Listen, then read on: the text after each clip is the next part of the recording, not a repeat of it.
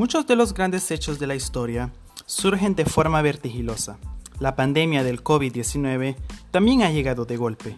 Por eso, analizar lo que ocurre en cada momento es importante. Me presento, mi nombre es Aaron Gutiérrez y esto es Las Crónicas de un Virus. Cabe la idea que algún día lleguemos a comprar medicamentos para el COVID-19.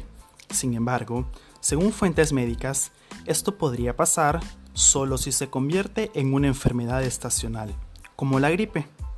Pero como sabemos, ya contamos con una vacuna y con esta se busca generar una inmunidad colectiva en la población, dando la posibilidad de futuros medicamentos antivirales.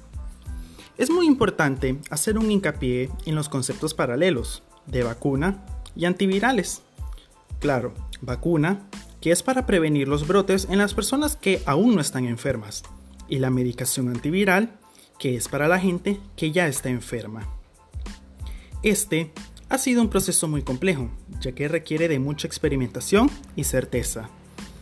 Muchos en la actualidad nos hemos preguntado, ¿por qué se ha tardado tanto en la búsqueda de una cura o de una vacuna?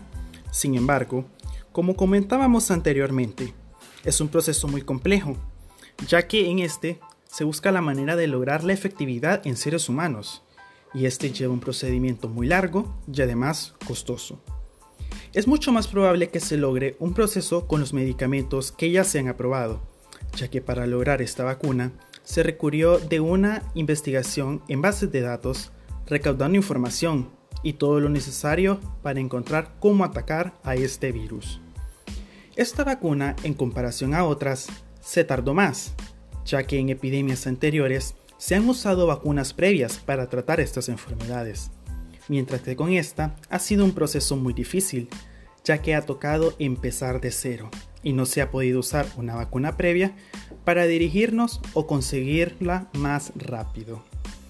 Mientras los medicamentos son más rápidos, ya que solo se estudia el virus y se juntan los datos que se obtienen, en especial aquellos que pueden atacar el virus en bases de medicación previa.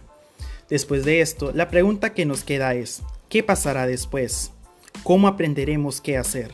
Soy Aaron Gutiérrez y esto ha sido Las Crónicas de un Virus.